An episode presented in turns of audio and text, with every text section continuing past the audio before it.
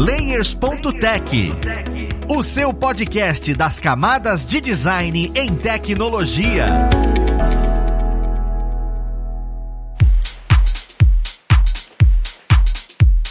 Olá, ouvintes! Eu sou o Luiz Lima, designer e professor aqui na plataforma Lura, e vamos para mais um Layers.tech, o seu podcast das camadas de design em tecnologia. No papo de hoje, nós vamos conversar sobre a profissão game designer, porque eu tenho certeza que você já escutou sobre essa profissão, mas se eu te perguntar o que, que você faria, você não vai saber me responder. E a ideia do papo de hoje é entender um pouco mais sobre o que nós faríamos atuando nessa área. Vamos lá pro papo conhecer quem vai ajudar a gente nele. Nós temos aqui como convidada a Renata, ela que hoje é game producer e já atuou como game designer e trabalha hoje na Rogue Snail. Seja bem-vinda, Renata. Obrigada, Luiz. E também nós temos como convidado o Luiz Borges, ele que hoje é game designer na Lumen Games. Seja bem-vindo, Luiz. Obrigado, Luiz. Boa noite, pessoal. Eu tô muito feliz em poder participar dessa edição. Um prazer nosso tê-los aqui, principalmente meu xará, olha que interessante. Pessoal, eu queria começar a conversa entendendo um pouquinho sobre exatamente o que o, o game design faz, né? Para alinhar logo todo mundo, porque foi o que eu comentei bem no comecinho, na abertura, é que hoje está sendo muito falado. A gente escuta essa palavra, escuta esse termo, essa profissão, só que as pessoas não sabem exatamente o que é atuar como game design, o que, que você faz. Você cria, você desenha, você trabalha na parte técnica, você trabalha na parte de gerenciamento. Eu queria entender de maneira um pouquinho mais direta, né? Quando você entra como game designer, você olha e fala, ó, é isso que eu vou fazer, é esse conhecimento que eu tenho e que eu vou passar para minha equipe.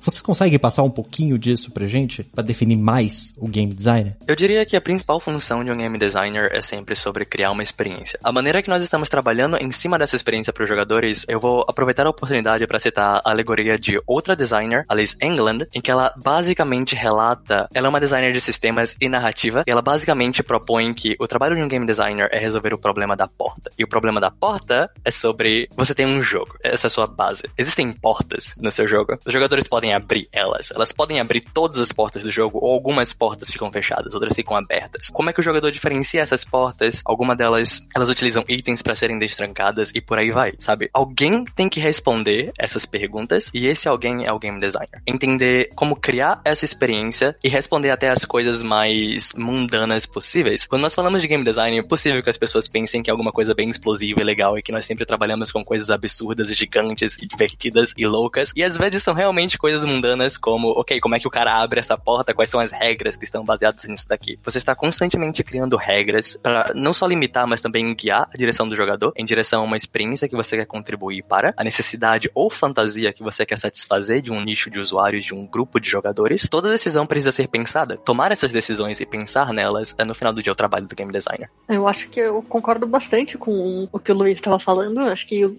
game designer, a principal função dele é tomar decisões. Eu acho que a principal tarefa é, entre as funções, na realidade, os trabalhos do game designer, por exemplo, existe a tarefa de estudar benchmark, que é estudar outras referências, outros jogos similares que existem no mercado, para você conseguir tomar suas decisões orientadas em técnicas, ideias, mecânicas que você sabe que já funcionam ou que podem encaixar de uma maneira similar. Então, às vezes você vai criar duas ou três ideias diferentes para atacar um mesmo problema, para abrir uma mesma porta, parafraseando o Luiz, só que você tem que entender qual é a que funciona melhor para o seu público, para aquele público que você está atendendo. Então, é muito importante você estar tá sempre atualizado com as melhores práticas do mercado, eu acho. Entre as funções e as tarefas do game designer dessa questão de tomar decisão é estar tá bem fundamentado para isso, é estudar muito e jogar jogos com a visão do game design, não apenas jogar não apenas como diversão. jogador, exatamente. Tipo, prestar atenção em porquê, tipo, é realmente o porquê as decisões foram tomadas. Então, por que alguém fez isso? Por que isso funciona dessa maneira? Existe alguma razão por aquilo, sabe? E enxergar por trás disso é a principal ferramenta que você tem quando você está jogando outros jogos. Eu ia perguntar um negocinho mais técnico, mas vocês falaram sobre a maneira de jogar e eu fiquei curioso. Para vocês, a experiência de jogar mudou depois que vocês começaram a atuar como game design? Porque eu fico imaginando o seguinte, né? Eu já atuei na parte de cinema, né? De edição de vídeo, pós-produção. E às vezes assistir um filme tem uma experiência diferente. Que às vezes eu olho e falo, caramba, eu sei como é que isso foi feito e tudo. Eu sempre brinco com os alunos que às vezes perdeu um pouco da magia. Então é exatamente isso. Mas é engraçado você entender e, e assistir ou jogar, a experiência é outra. Como é que é a experiência de jogar para vocês hoje, é que vocês são game designers, entendem entendem como é que é essa parte por trás, né? Como é que é jogar se perguntando isso? É diferente? Vocês têm um momento de jogar para lazer, um momento de jogar para trabalho ou, ou, ou, isso se confunde com o tempo? Olha, para mim eu diria que mudou a experiência, assim. Especialmente quando eu comecei a trabalhar com design de economia de sistema, porque eu passei a olhar para os jogos olhando para sinks e sources, que são uhum. lugares em que você gasta ou você ganha currency dentro do jogo. Você ganha essa moeda, a moeda que gira a economia. Então eu passei a olhar para os jogos com uma visão muito mais analítica, não só pela experiência, eu ainda me divirto jogando, mas eu não consigo mais desligar a chavinha na minha cabeça que tá ali olhando para tudo que tá sendo feito e às vezes eu xingo os desenvolvedores.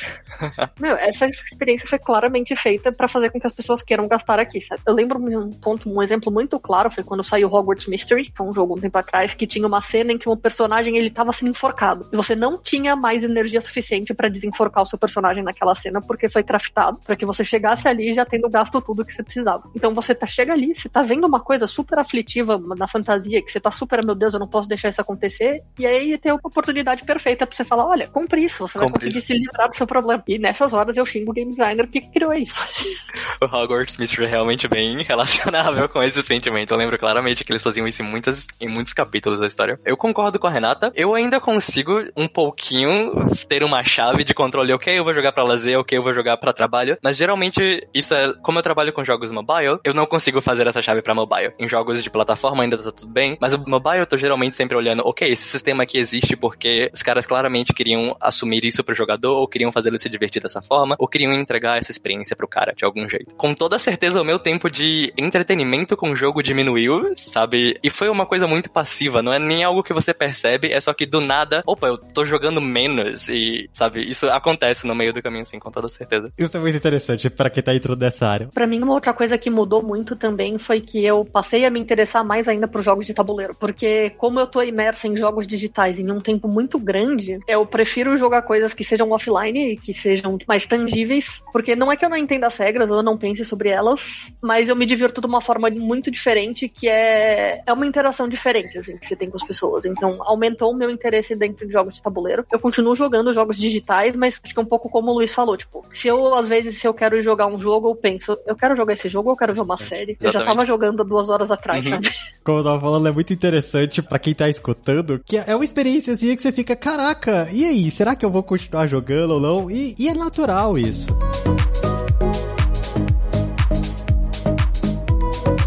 Uma coisa que vocês comentaram mais cedo, que tem uma certa dúvida, é que você começa a se perguntar, né? Você fez a alegoria da porta e tudo. Isso são mecânicas do jogo. Só que essas mecânicas, elas são construídas baseado em linguagem, baseado em engine, o engine, ou o que estiverem utilizando lá dentro. Vocês precisam conhecer a fundo determinado engine para entender até onde vocês podem ir como game designers, até onde vocês podem solucionar as coisas, ou não tem esse problema, não tem essa barreira, né? Independente da engine, independente do que você... Você consegue trabalhar de maneira completamente offline e depois só trazer e essa solução vai existir. Quais são os, os impedimentos que o game designer tem, baseados na tecnologia que a gente tem hoje de desenvolvimento? A Renata pode falar melhor nesse assunto, considerando que ela é uma producer, e eu vou falar mais pela minha experiência enquanto game designer direta. Você não é necessariamente obrigado a conhecer uma engine, a conhecer como a Unity funciona, por exemplo, ou como qualquer outra, ou até ter conhecimento de programação, saber programar e etc. Mas é incrivelmente valioso que você saiba, porque comunicação comunicação é um dos pilares fundamentais de design e conseguir passar o que você quer, transmitir exatamente a ideia que você quer passar para sua equipe é essencial. Nesse quesito, saber usar uma engine ou saber programar ajuda, mas para comunicação, mas para implementar as suas coisas, geralmente não. Geralmente designers trabalham como equipe. Então você vai ter pessoas que vão conseguir traduzir as suas ideias dentro de funções e dentro da engenharia de como seguir com aquele desenvolvimento, sem necessariamente você precisar botar a mão na massa. Isso claramente depende do tamanho da empresa. Empresas pequenas e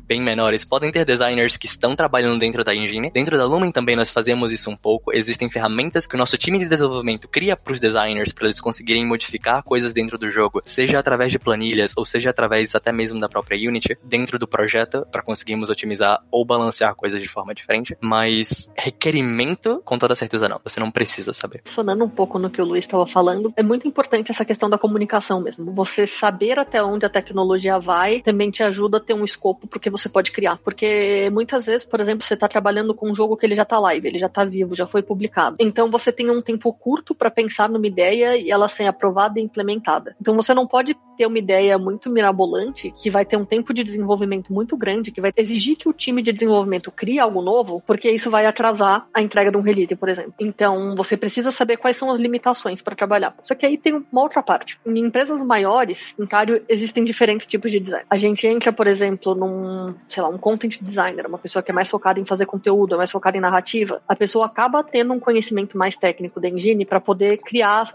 usando as ferramentas, mesmo que o Luiz falou que os devs criaram, usar essa ferramenta para implementar a ideia dela no jogo. Então, você vai fazer um flowchart, você vai colocar quais são as emoções que vão ser triggeradas pelos personagens, você vai montar qual é o caminho que o personagem tem que fazer na cena, você vai ter que colocar, por exemplo, se o personagem se aproxima de tal lugar, vai parar um som, porque você precisa criar essa ambiência. Então, esse conhecimento técnico ajuda. A gente entra também, sei lá, um technical designer, que aí é uma outra coisa. Aí é uma pessoa que elas têm a ideia, é uma pessoa boa para ter as ideias e que ela também sabe criar essas ferramentas. Tem também, aí a gente acaba saindo um pouco mais longe, tipo, existem game designers que acabam realmente não colocando muito a mão na massa, é mais uma coisa mais teórica, mas é realmente saber fazer ajuda muito para prototipar também e para descartar ideias. Porque às vezes você tem uma ideia, você acha que vai ser incrível, você vai lá, você prototipa e você fala, meu Deus, quando eu achei que isso ia dar certo. Então, ajuda, mas não precisa. O que mais me interessa de vocês comentando isso é porque, como eu tenho gravado vários episódios sobre vários temas, eu gravei alguns episódios falando sobre o X-Design. E é incrível como o que vocês estão falando casa especificamente com a parte de experiência do usuário, de entender e testar e, e passar por o que a gente chama que é aquele double diamond, né? De fazer teste, blá blá blá, depois fazer prototipagem. E uma das coisas que acho interessante é, vocês são os responsáveis por estar atuando na comunidade também? Ou vocês não entram nesse quesito? Comunidade que eu fale é, tem um pessoal que baixou o jogo no mobile ou no caso na Steam. Vocês são responsáveis por acompanhar o que eles estão falando para poder sair dali algumas soluções? Ou normalmente isso é separado, vai existir uma pessoa que lida com comunidade e ele traz para vocês e a solução parte daí? Como é que funciona essa interação do game designer com a comunidade, já que é tão próxima de experiência? Eu diria que isso depende de política de empresa, no sentido de tipo, se você estiver em função de trabalho, pode ser que seja uma das suas responsabilidades estar acompanhando a comunidade, não necessariamente interagindo com ela, mas acompanhando, ver o que as pessoas estão falando, entender o que está sendo discutido e trazer alguma coisa para conversar com a sua equipe. Mas geralmente isso é responsabilidade de outra função, gestor de comunidade, alguém que é realmente específico em entrar em contato com a comunidade, conversar com eles, tirar as maiores dúvidas, entender os maiores problemas e trazer essa informação para o restante da equipe também. Um designer, ele pode também atuar como gestor de comunidade, com toda certeza, especialmente porque você, enquanto designer, vai ter uma noção muito mais clara de quais são os problemas de que aquelas pessoas estão comunicando, poder entender, ok,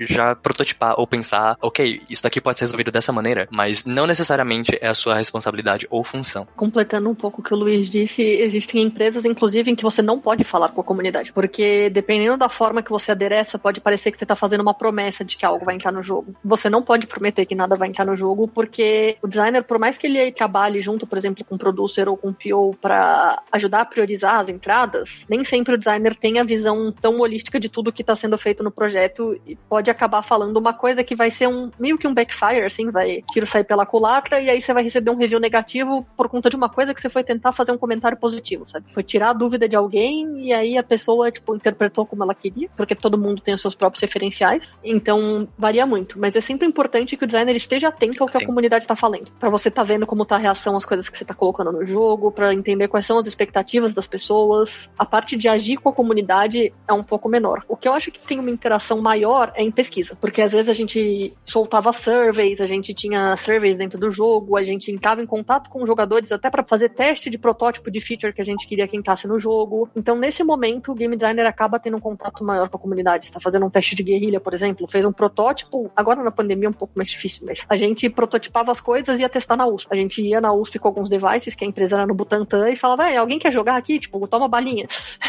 Essa é a nossa moeda de troca. Perfeito, perfeito. É interessante saber porque às vezes a gente começa a entrar nesse segmento e fica, ah não, eu vou ter que abraçar milhares de áreas. E, e quanto mais vocês definem isso, mais escopado fica, né? Vocês explicando, apesar de ficar cada vez mais claro para mim, para quem atua nessa área, eu fico imaginando como é para vocês no dia a dia explicar realmente o que vocês fazem. E é mais uma experiência pessoal. Como é que eu faço essa pergunta desde a área de design para muitas outras pessoas, né? Como é que é para vocês num jantar de família alguém falar, e aí, como é que vai o trabalho? Como é que é a experiência, né? De, de falar pros seus familiares, de falar pros seus próximos que você é game designer, né? Como é que isso é recebido? Porque parece brincadeira, mas são fatores impeditivos. Tem algumas pessoas que não entram em determinadas carreiras por um preconceito inconsciente, né? Social. E eu acho que a gente sofre isso e quanto mais a gente souber explicar e falar sobre e, e ser mais leve nisso, melhor. Como é que foi para vocês a sensação de falar sou game designer? Ou fui game designer e hoje sou game producer? É, é diferente, né? Como é que foi para vocês? Eu tentei explicar pro meu pai de 70 anos. Não foi uma tarefa fácil. Eu acho que, na realidade, a emoção maior de falar que eu trabalho com jogos de maneira geral é falar que eu posso contradizer a frase que meu pai falava muito para mim na infância, que é sai desse videogame e vai brincar. Porque agora eu posso estou estudando. Eu acho que essa para mim é o maior prazer de poder falar que jogar videogame é estudar. Eu acho que eu sempre explico como a pessoa que define as regras do jogo. Eu acho que é a forma mais clara de explicar, assim. Porque sempre me perguntam se eu desenho, se eu faço as artes, ou se eu faço código. Eu falo, não, eu faço as regras, que alguém vai criar o código para essas regras funcionarem. Uma pessoa que é, vamos dizer, mais, não é mais criativa, mas que tem uma visão um pouco mais artística, ou que consegue tangibilizar alguns conceitos de uma forma melhor, mais visual, mais bonita, vai desenhar um personagem para aquilo. Eu penso na regra, na história, no contexto, mas eu não crio. Eu costumo explicar dessa forma. A minha experiência é muito parecida com a da Renata. Eu me apresento como um desenvolvedor de jogos, porque isso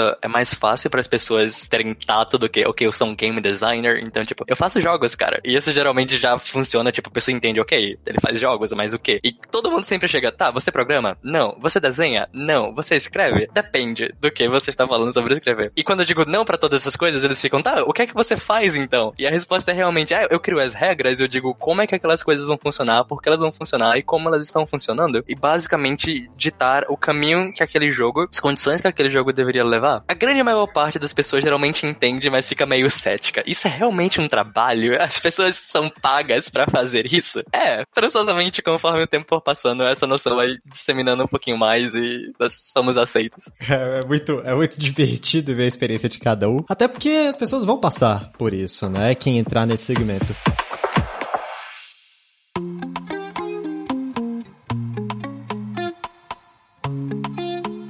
Aí que vem a ideia de entrar nesse segmento, né? Para vocês, eu até tava conversando com o Luiz um pouco mais cedo, e você não acordou um dia, ou você saiu do seu ensino médio e falou, ah, vou fazer uma faculdade de game designer, eu vou ser game designer. Isso não é uma coisa tão natural quanto, sei lá, vou ser dentista. Você, você sabe qual caminho você vai seguir. E aí vem um conjunto de perguntas, né? Eu queria saber como é que foi para vocês chegar, né, ao ponto de olhar e falar, atuo com game, sou game designer, escolher isso, porque eu tenho certeza, apesar de poder não ser verdade, vocês não sabiam o que era atuar com as regras antes de começar a atuar. Isso foi sendo consolidado. E para quem tá querendo começar, a segunda pergunta seria para quem tá querendo começar. Vocês que já percorreram o caminho, já passaram por esses percalços, como é que ele deveria fazer? Como é que essa pessoa poderia olhar e falar, ah, olha, corre por esse caminho, estuda isso, tenta tatear mais essas informações que você vai conseguir atuar como game designer. Vai ser mais fácil você entrar em empresas nesse sentido, porque é um pouco difícil a gente saber por onde caminhar. E eu acho que um dos objetivos do podcast é de trazer essa experiência. Como é que foi para vocês entrar nesse segmento? Se fosse para dar dica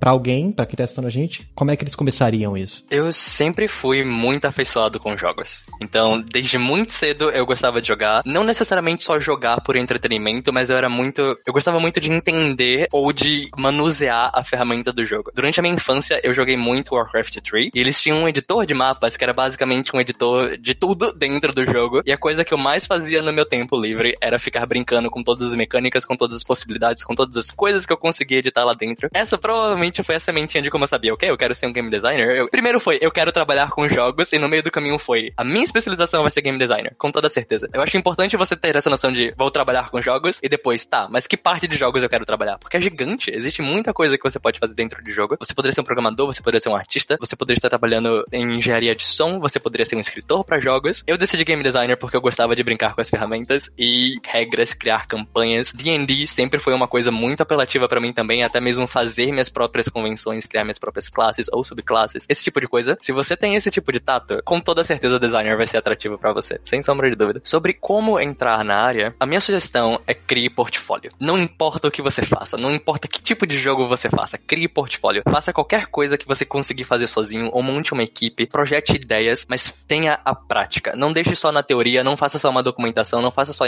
imagens ou ideias. Tente praticar o máximo possível, crie o máximo de portfólio que você quiser, o máximo de jogos que você conseguir. Isso vai te ajudar a ter uma. A barreira de entrada dentro da indústria é relativamente complicada. Em toda indústria, todo mundo sempre quer especialistas e a maior parte das pessoas são iniciantes. E ter um portfólio inicial te ajuda a se diferenciar de quem. Não só de quem tem um portfólio, mas também de quem já tá praticando isso há algum tempo. Quer ou não, prática leva mais conhecimento. Você vai estudar mais coisas, você vai entender mais como certas coisas funcionam. Isso volta um pouquinho naquela conversa que tivemos sobre se é importante ou não entender uma engine, uma engine. Se você estiver fazendo seus próprios jogos, mesmo até com um amigo ou com um grupo de pessoas, você vai conseguir tanto ter uma noção das ferramentas e da prática, quanto do nível de comunicação que você precisa ter com outras pessoas ou com outra comunidade. Então, literalmente, qualquer coisa prática que você puder fazer conta. Essas coisas são olhadas. Não tenha medo. Ah, mas o jogo que eu faria não seria divertido, ou não seria inovador, ou não seria interessante. Faça mesmo assim. Crie portfólio. Meu caminho foi um pouco diferente, eu diria, do caminho do Luiz. Eu tô agora, tô na realidade achando provavelmente eu sou bem mais velha que ele. Eu me formei no colégio já tem mais de 10 anos. Eu, na realidade, eu não sabia que eu queria trabalhar com jogos, eu não sabia que isso era uma possibilidade no Brasil quando eu me formei. Eu não tinha a menor ideia, eu acho que em 2009, na realidade, devia ter bem pouca gente, poucas empresas trabalhando com isso no país. E eu era uma pessoa meio perdida. Então eu fui fazer administração de empresas, que como dizem, é a faculdade que os perdidos vão. Eu fiquei lá dois anos e saí porque eu não queria trabalhar com o mercado financeiro. E a faculdade que eu fazia era muito focada no mercado financeiro. Eu falei, Jesus, isso não é para mim. Por mais que eu gostasse de planilhas, gostasse de economia, eu não queria a pressão, tipo, milhões de dinheiros o tempo inteiro, tipo, não era para mim. Fui pra publicidade, porque eu sempre gostei muito dessa parte social do ser humano e eu achava o capitalismo um bichinho muito interessante. Então eu queria entender como que a publicidade fazia com que o capitalismo existisse, porque ao meu ver o capitalismo de certa forma só existe por conta da publicidade, porque as pessoas não têm a necessidade de ter um terço das coisas que elas têm. Foi tudo um desejo criado pela publicidade, pela propaganda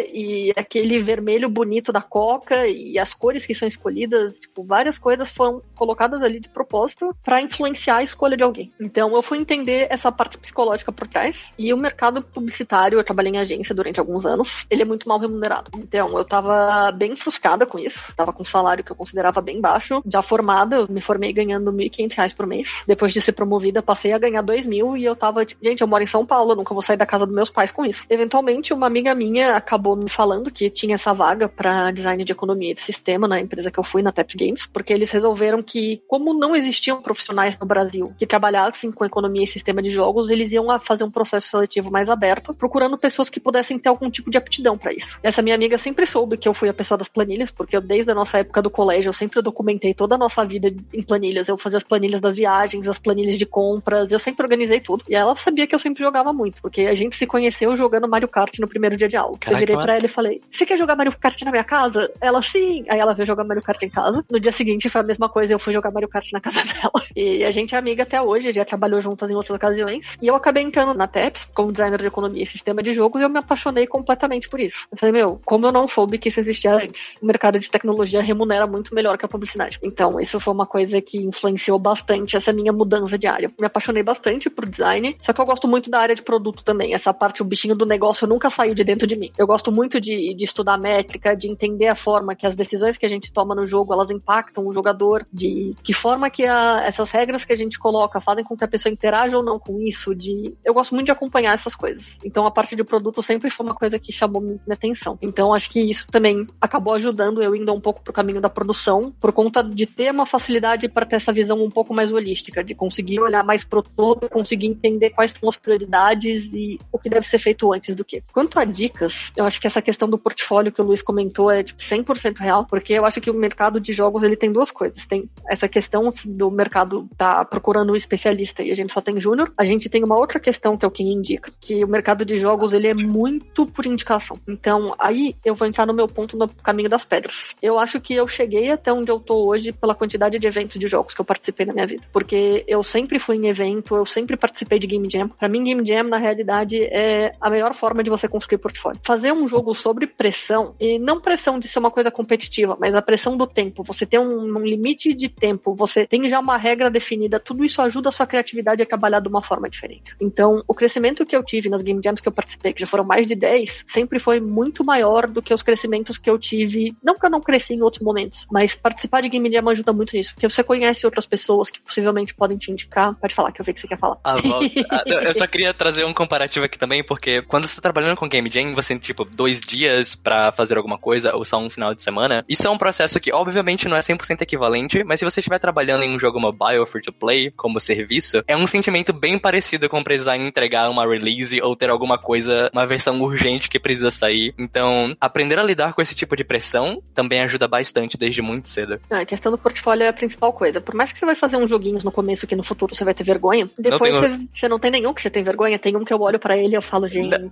não, eu queria dizer pra não ter vergonha do seu jogo, pessoal. tipo, foi o que você precisou fazer para chegar no caminho. É a vida, siga em frente. É, gente, fazendo tutorial da Unity também, tipo, tem muita coisa na internet que você pode usar, tem muito, por exemplo, pacote de asset pronto que você pode aprender, pegar os assets, você só vai atrás de como que conecta essas coisas dentro da engine. Então, é muito importante porque tudo isso mostra para a empresa, mostra para a indústria que você é uma pessoa que é inteligente, uma pessoa que é esforçada, que é uma pessoa que corre atrás de criar as coisas. Que você não tá esperando só ter um jogo gigantesco da empresa para pôr no seu portfólio, que você tem os seus próprios projetos. Então, eu acho que isso é o mais importante, porque na Game Jam, então, você conhece gente, você faz networking, você aumenta seu portfólio, você aprende coisas novas. Então, para mim, assim, isso com certeza foi uma coisa muito significativa na minha carreira em jogos. Eu acho ótimo escutar isso porque dá para ver a unidade que esse mercado tem, né? Ele é diferente dos demais mercados. Muitas vezes, dentro do design, a gente fala, não, pega seus melhores projetos e tudo. Enquanto aí é a ideia de, olha, pegue os seus projetos. É importante eles verem que você desenvolve. Até porque você ter falado da Game Jam, pra mim, foi um mind blowing aqui. Porque eu não... Game Jam é sinônimo de desenvolvedor na minha cabeça. Para você fazer parte de Game Jam, você vai ter que saber programar.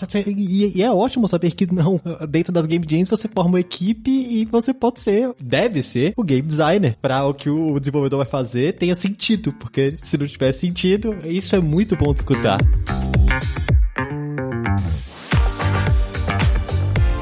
Eu fico pensando no seguinte, quando a gente começa a atuar nessa área e tudo, a gente fica imaginando onde vai atuar de começo. É normal surgirem frilas? Você fazer projetos pequenos para alguma coisa? Ou, ou, é mais normal mesmo falar, não, eu prefiro que você fique aqui, algum de vocês já pegou algum frila? Ou, ou isso não existe muito nessa, nesse mercado de game design em específico, né? Porque se for só a parte artística do jogo, eu sei que tem frila para isso. Mas do game design, que é uma coisa mais técnica, uma coisa mais sólida, já chegaram a pegar algum frila? Já apareceram alguns frilas para mim. Eu acabei não pegando por uma questão de tempo, porque eu tenho um projeto voluntário que eu dedico muitas horas, então eu não consegui, mas realmente eu acho que existe menos freela, existe uma demanda menor de freela para game design do que existe de freela para código ou para arte, porque eu acho que o game designer ele acaba sendo uma função mais alocada na equipe do que algo que você consegue simplesmente montar um GDD que é um, e falar, olha, tá pronto, porque o design é vivo. Eu acho que isso é uma coisa que as pessoas às vezes esquecem. Tipo, às vezes você cria toda a experiência ali de cabo a rabo, pensa a experiência inteira, early game, mid, end game. Quando você tá implementando o jogo, você percebe que você tem que mudar o end game. E daí, você não tem mais designer.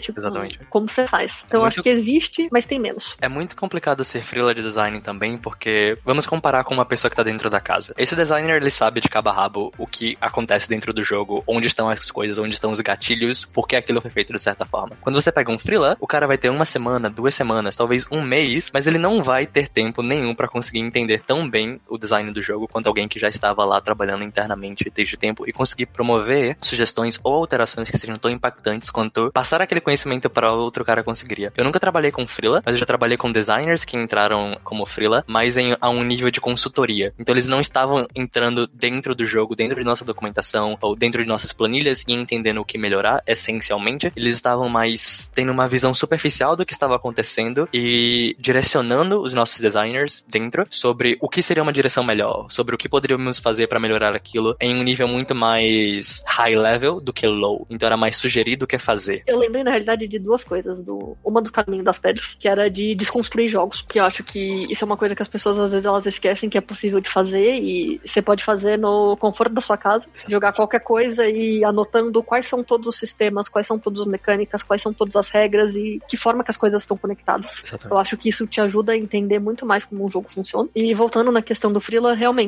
eu já fui chamada também para dar Freela de consultoria, que é mais realmente olhar o jogo por fora e, tipo, fazer uma análise do jogo, do que já existe, dar sugestões de melhoria nisso. Só que acho que é o que o Luiz falou. Às vezes tem um jogo que tá vivo há quatro anos, você não vai ter o background que você precisa para conseguir, tipo, dar palpites que são realmente certeiros ali. Você sabe o que tá agora, às vezes você vai propor uma solução que já foi testada no teste AB e já foi descartada. Tem um pouco essa particularidade. Vocês comentaram sobre desconstruir e falou exatamente isso, e anotando essas coisas. Existe alguma ferramenta ferramenta que vocês utilizam? Por exemplo, a gente hoje, como eu, eu falei que é bem relacionado à experiência do usuário, é bastante pesquisa, né? Vocês comentaram. Quais ferramentas vocês utilizam para fazer essas pesquisas? É lápis, caneta e papel mesmo? Ou, ou vocês, ah, usam Notion, usa Trello? O, o que vocês indicariam as pessoas conhecerem para falar, olha, tenta utilizar essa ferramenta para se organizar, porque ela vai te auxiliar para comunicar com a equipe, ela vai te auxiliar para organizar suas ideias, ou isso é completamente arbitrário? Eu diria que é arbitrário. Você obviamente pode começar com caneta e papel, é o começo para todo mundo. Hoje em dia eu utilizo Notion, Google Docs para conseguir documentar as minhas coisas separar minhas ideias. O Notion inclusive é uma ferramenta incrível, todo mundo deveria tirar algum tempinho para aprender como usar aquele, porque o potencial dele é quase que infinito a quantidade de coisas que você consegue fazer ali dentro. Organizacional mesmo, nesse nível. Mas se você estiver perguntando também sobre como entender qual jogo pesquisar, qual jogo desconstruir, porque eu concordo com a Renata, desconstruir um jogo é um processo super divertido e super legal, é algo que você não faz assim. Você tem que tomar a ação de, ok, eu vou desconstruir esse jogo. Então, comece com alguma coisa que você gosta, ou comece com os top grossings do Google Play, você consegue achar essa informação super rápido em qualquer lugar, ou talvez algum jogo que você gostaria muito de fazer parecido, ou uma cópia. Ah, tente estudar os sistemas, destrinchar cada parte dele. A todo instante, todo segundo que você estiver jogando alguma coisa, se pergunte por que isso foi feito assim. Tente criar esse hábito, pelo menos esse mindset de quando você está desconstruindo alguma coisa para conseguir seguir em frente. Mas em relação à ferramenta, qualquer coisa que você puder escrever e você estiver confortável com, funciona. Concordo 100% com o Luiz. Assim, eu tenho um caderninho, que é meu caderninho das ideias. Ele anda comigo desde que eu tenho rascunho de todas as minhas game jams. Eu sempre faço o wireframe de tudo lá. Tipo, acho que papel e caneta com certeza é, tipo, ferramenta número um. Uma coisa que eu gosto muito de usar nas desconstruções que eu faço é post-it. Porque eu escrevo features em post-its. Cada feature é um post-it e depois eu faço setas entre eles. E aí, se eu tô trabalhando no universo físico, eu consigo mudar o post-it de lugar. É mais fácil. Porque às vezes, quando você vai já direto pro digital, a gente acaba não percebendo isso, mas a gente é muito preciosista com a cor da seta, a borda da caixinha. Meu Deus, esse serrilhado tá errado. E você vai demorar duas vezes mais tempo fazendo o negócio no digital do que se você tivesse feito nos post-its, no papel e na caneta. Porque eu uso muito, tipo, o Draw.io pra fazer diagrama. Tem também, eu, esque eu esqueci o nome do, do Google, que o Google tem um de fazer diagramas também, mas eu esqueci o nome. Ah, não lembro. Eu uso o Lucid Chart como referência, mas o Google eu não lembro também. Mas eu gosto muito dessas coisas de montar fluxos, porque eu acho que ajudam a enxergar melhor as coisas, assim,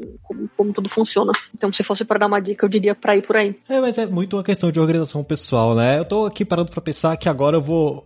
Assim que a gente terminar aqui, eu provavelmente vou jogar Genshin Impact e agora eu vou ver o jogo de outro jeito. Porque eu vou ficar vendo por que, que aquelas coisas funcionam e por que, que aquele jogo me prende tanto, aquela maldição. A ideia é literalmente evoluindo aos poucos e é um mercado que parece vir e está amadurecendo com o tempo. Então, se você tá aí jogando o seu Mario Maker ou jogando Chicken Horse, alguma coisa que você tá construindo a sua fase e você brilha o olho, talvez seja o momento de você perceber que, olha, game designer, olha que coisa interessante.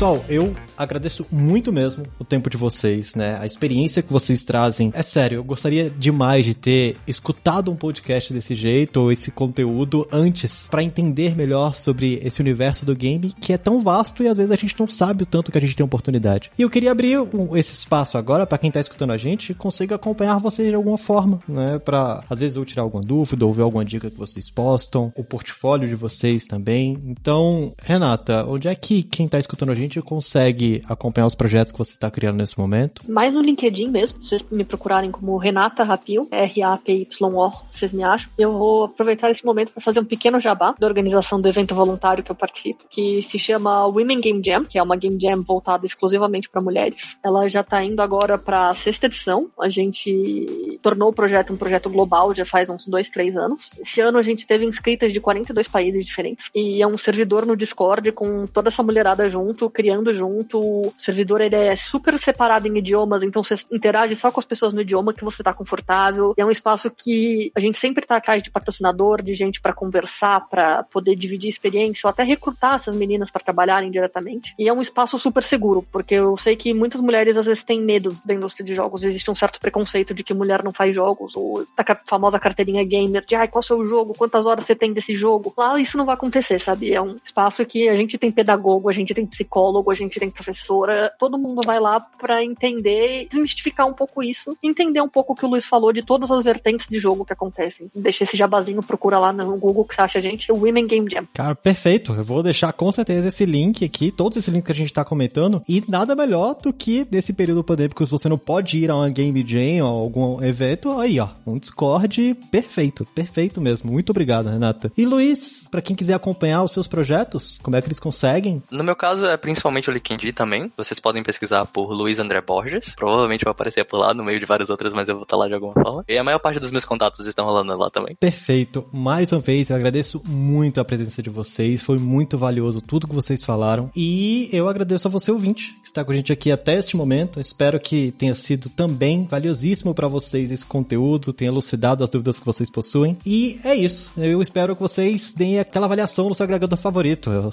nunca vou esquecer de falar isso, porque ajuda bastante para outras pessoas escutarem isso daqui. Nós vamos ficando por aqui. Um abraço e até o próximo Layers.tech. Fui!